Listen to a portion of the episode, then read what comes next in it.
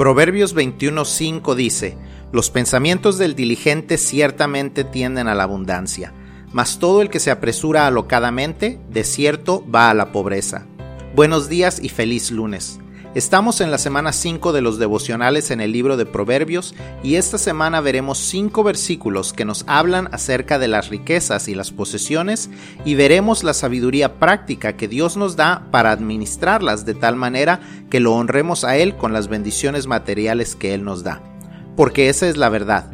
Todo lo que tenemos es de Él y viene de Él para que lo administremos nosotros como ya hemos estudiado en devocionales pasados. Este primer versículo que encontramos en Proverbios capítulo 21 versículo 5 nos recuerda que si somos diligentes o cuidadosos en cómo administramos lo que Dios nos da, lo más seguro es que podremos tener abundancia. O sea, que tendremos lo que necesitamos y aún más, más para disfrutar, pero también más para compartir y ayudar. Pero si somos descuidados, gastamos a lo loco y sin pensar, o nos apresuramos al tomar decisiones financieras sin en realidad considerar bien lo que estamos haciendo, lo más seguro es que el resultado será la pobreza.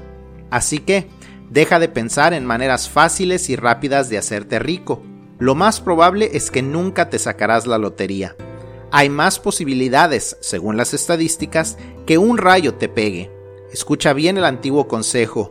Si algo se oye demasiado bueno para ser verdad, lo más seguro es que sí es demasiado bueno para ser verdad y vas a perder todo lo que tienes.